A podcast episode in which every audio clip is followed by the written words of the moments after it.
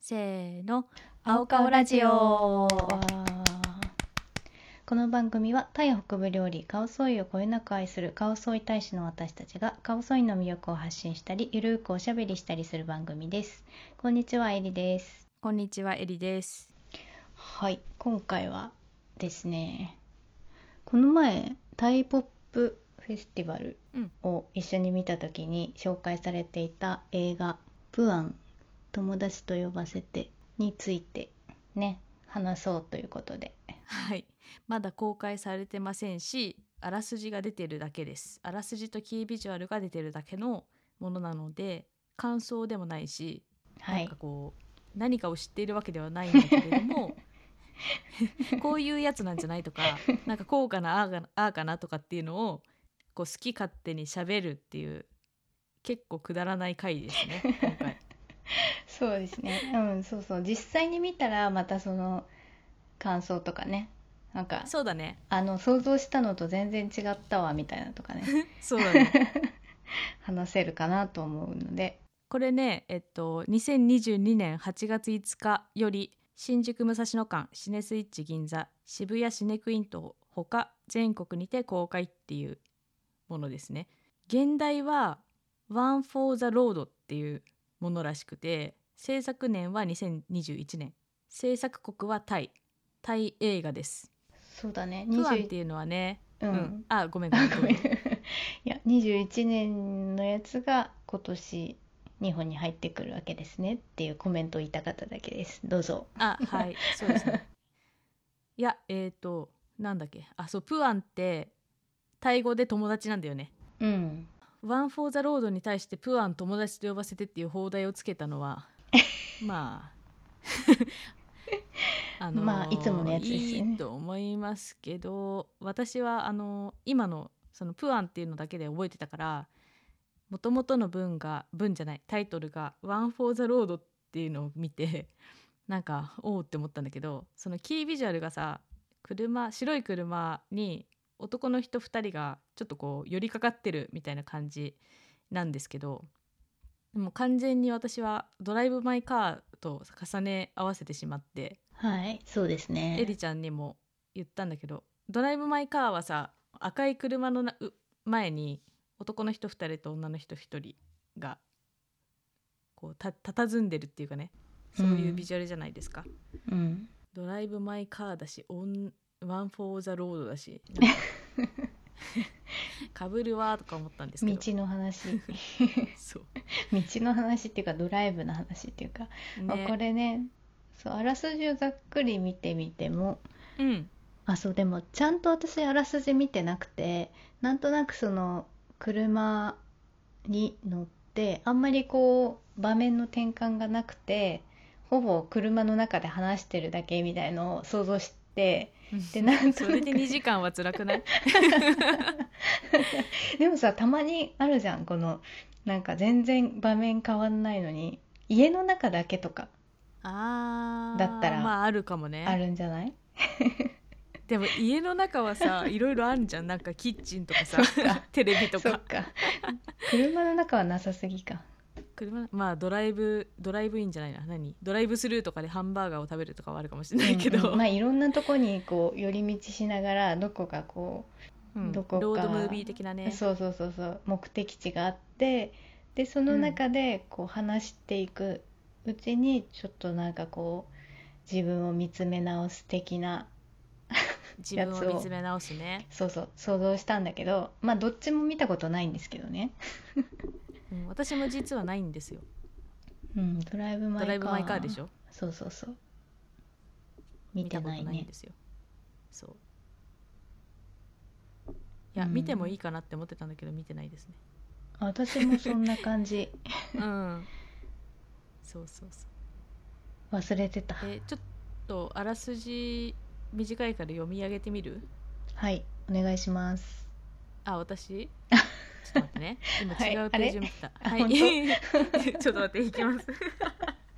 の油断してるグダグダが面白すぎて。 はい、じゃあ5行ぐらいなんでいきます。えープアン友達と呼ばせてのあらすじですね。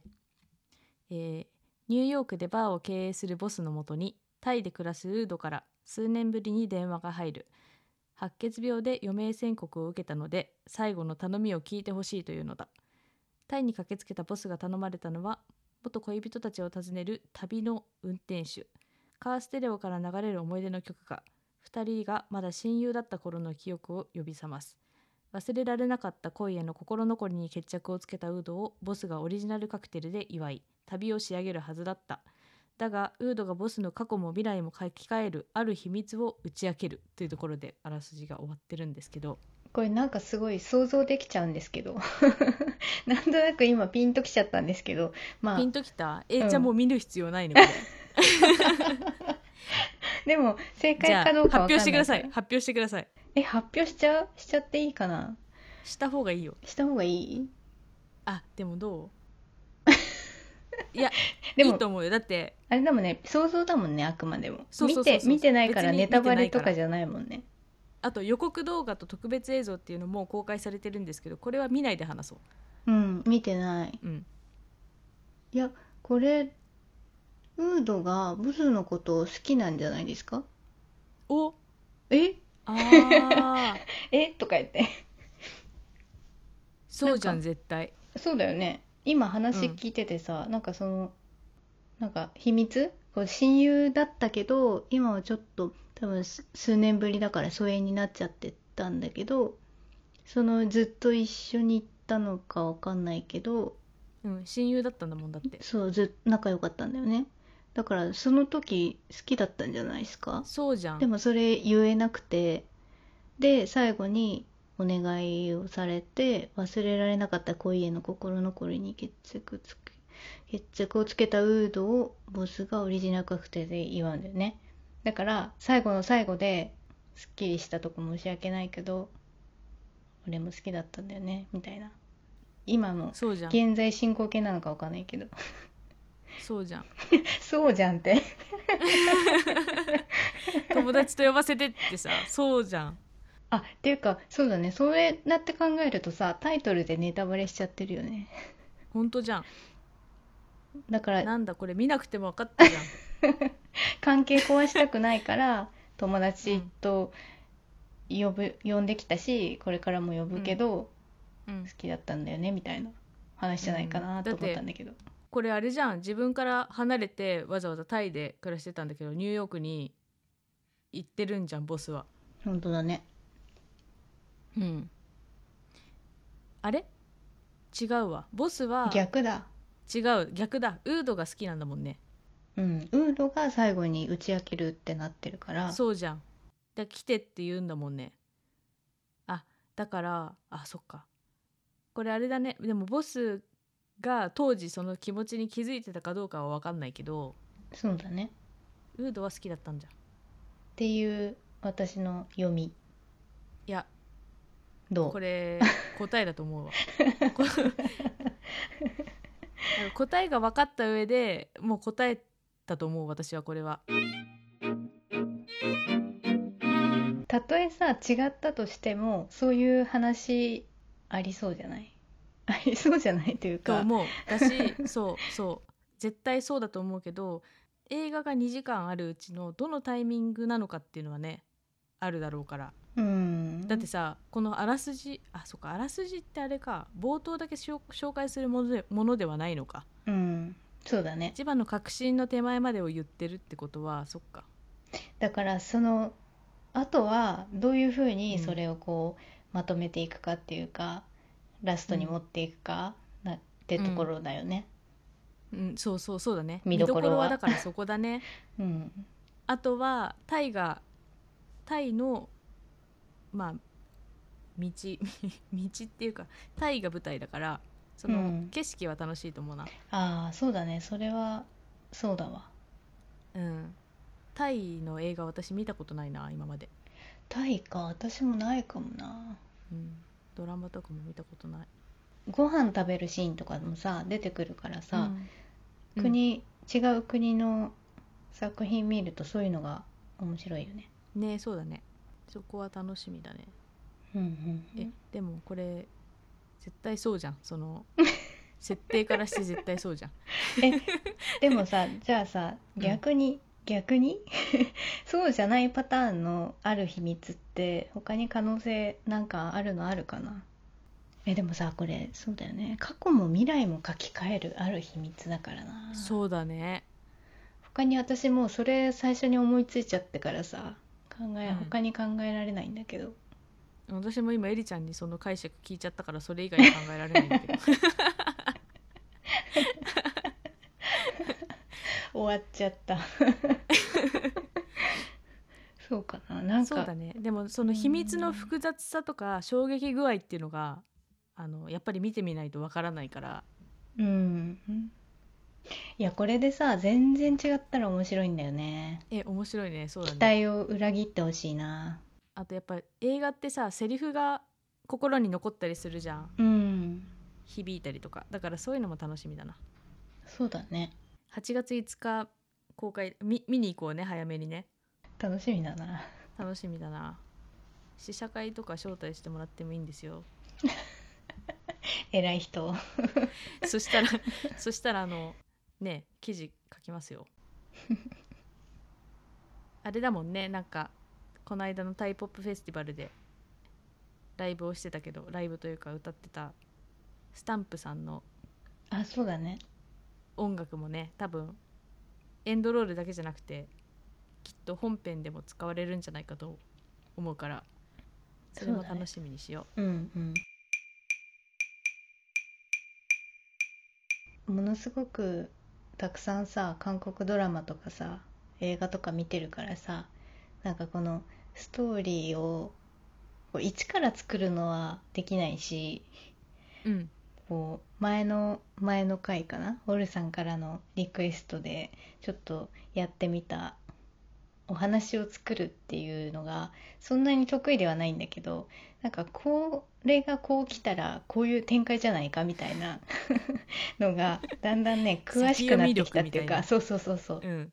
予測をする力こういうストーリーじゃないのかみたいな 予測をする力ってなんかかっこい いなそうそうそれがついてきましてうんなんかすぐにピンときたすわごいすごいすごい能力ですよそれはなんか役に立なんつかかね、うん、うんいや映画をいっぱい見てる人っていっぱいいると思うんだけどさうんそのなんていうかな映画を見る見方っていうのはさそのいっぱい見てる人ってエリちゃんの今みたいなやつの予測をする力とかさあと、うん大切なところはここだっていうのをこう即座にうんうんピン立てるじゃないけどなんかそういうのがさこう鍛えられてる人が多くてそれにすごく憧れてるんだよね。うん、あー私はねそううん1年に何本かしか映画を見ないからうんそうだから全然そこら辺の力は鍛えられないしなんか今みたいにそのあらすじからこうじゃんっていうのをそう考えられないっていうかそのそれがもう全く鍛えられてないから、う んそうだからね映画をたくさん見てる人は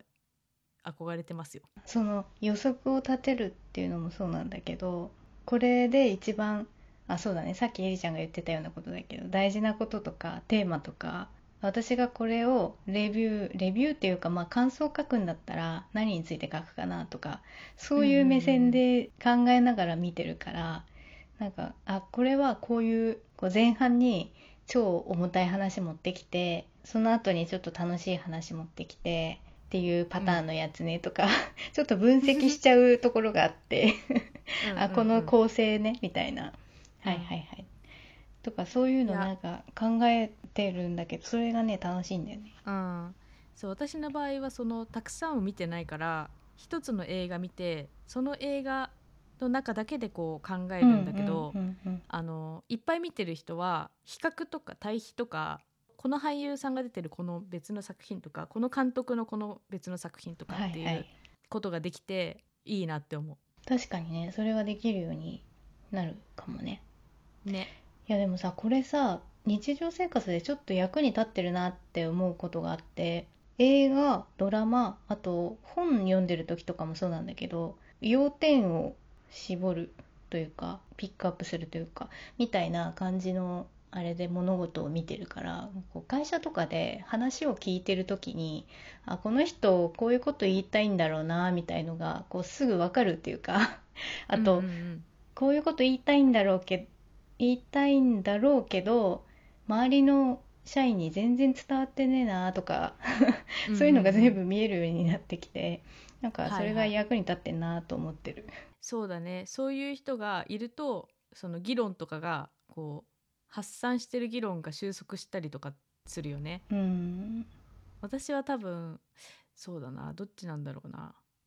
なんか苦手なんだよねそのまとめるとか要点て要点を指摘するとかっていうのが結構苦手なタイプで、まあ、だからといってなんだろう風呂敷を広げるのがすごく得意とかっていうわけでもないなくて自分がどういうタイプかっていうのの自己分析全然できてないんだけどそうでもなんかさやっぱり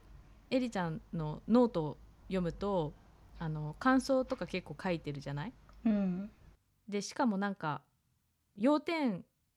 を絞ってなんかその自分の感想とか書いてるからなんていうかこう凝縮されてんだよねへえそうなんだ。多分私の場合めちゃめちゃ長文になっちゃうの2センチぐらい書かないと短くてセンチ長くて2センチ3センチってなっちゃうから多分そのネットとかで読む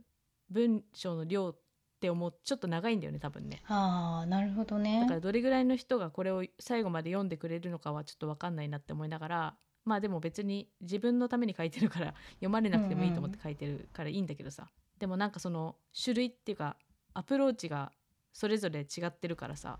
あ本当なそんうかね自分と違うアプローチうでん書く人っていうのをなんか勉強になるっていうか、うん、私はさ逆にその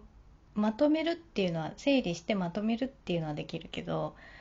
あることについてそれをこう掘り下げて掘り下げてこう思うとかちゃんとこうんう論理的に意見述べ述べていくみたいなことが苦手だからまあね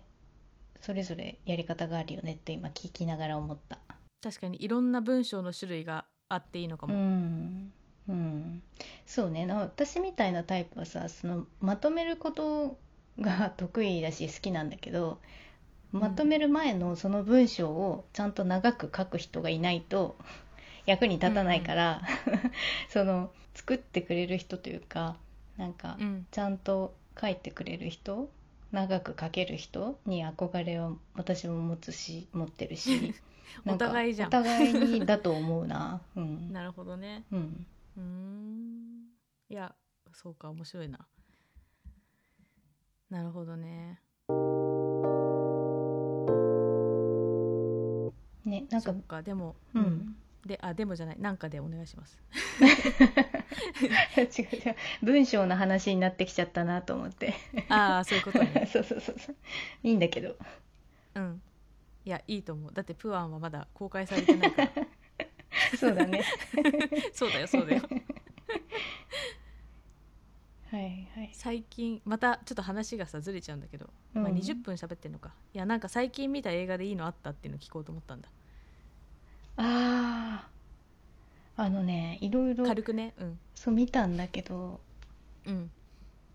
ちょっと待って。覚えておくっていうのが苦手でしてね。 でもえー書いとくとまたそれ見て思い出せそうるからそいういよそうねそう、それがね。映画この間。ゴールデンウィーク暇だったからいろいろ見てたんだけど、うんあそっかなんか毎日のようにデビュー書いてたよ ね見てる時あったそうそう書いてるそう時だあよったね、うん、そそううだ私まだそれゆっくり読んでないんだった韓国映画また韓国映画なんですけど「ハチドリ」っていうあ映画、ーあれ韓国だっけ台湾とかじゃなくてうん、か台湾とかでもそっちのふ雰囲気はある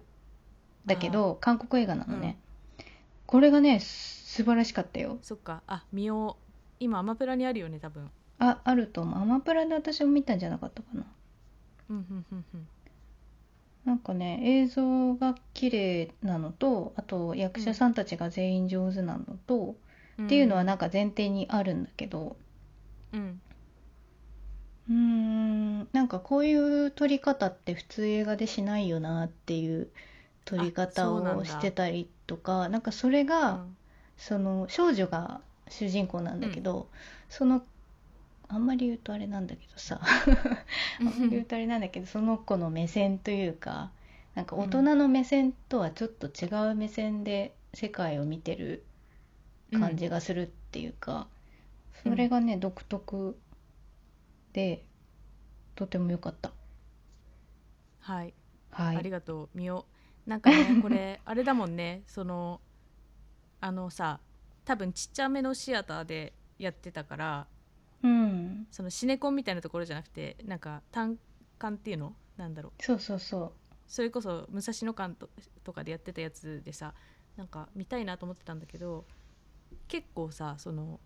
上好評だからあの多分最初の予定より長いことやってたんだよね映画館うーで。んそうこれ2年前ぐらいだよね確かね違ったっけそうだったかなうんそうだったと思う、えーこれ見よう見よう今度はいぜひうん私はねあのイタリア映画かなうん普通にアメリカかな、なんかイタリアが舞台のあの去年か一昨年ぐらいに公開してたやつで「あの君の名前で僕を呼んで」がすごい良かったですああそれねゆすごい有名だよね、なんか名前有は名めちゃくちゃ聞いたことある見てないやそうこれねこれちょっと見てほしいなもし見てなけれ ばはいリストに入れときますうん私これもう忘れらんないわへえあでもねあのいろんな人の書いてる感想を見たんだけどうん私は相当刺さってる方だったんだけど刺さってない人もいたからあそういうねそういう映画あるよね、そうそまうあそそうういうもんだよねはんはんはんそういうもんだねだけどなんかそのなんていうかなまずなんかその主人公の少年青年がめちゃめちゃ美しいのとあと、うんあのイタリアの避暑地が舞台なんだけど、うんそこの風景とか見るだけでもすごい楽しいっていうか、あーなるほどねうん、そういうのいいね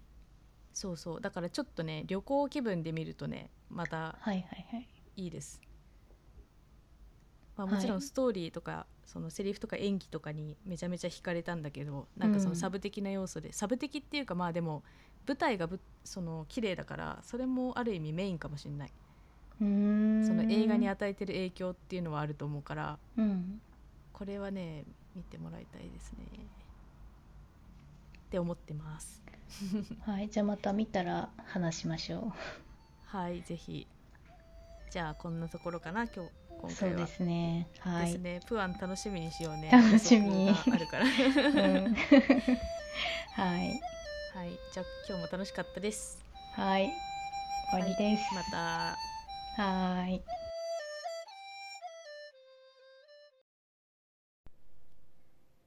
ツイッターやインスタは、アットマーク、青顔総意でやっております。ハッシュタグ、青顔、もしくは、ハッシュタグ、青顔ラジオをつけて、ツイートやポストをよろしくお願いします。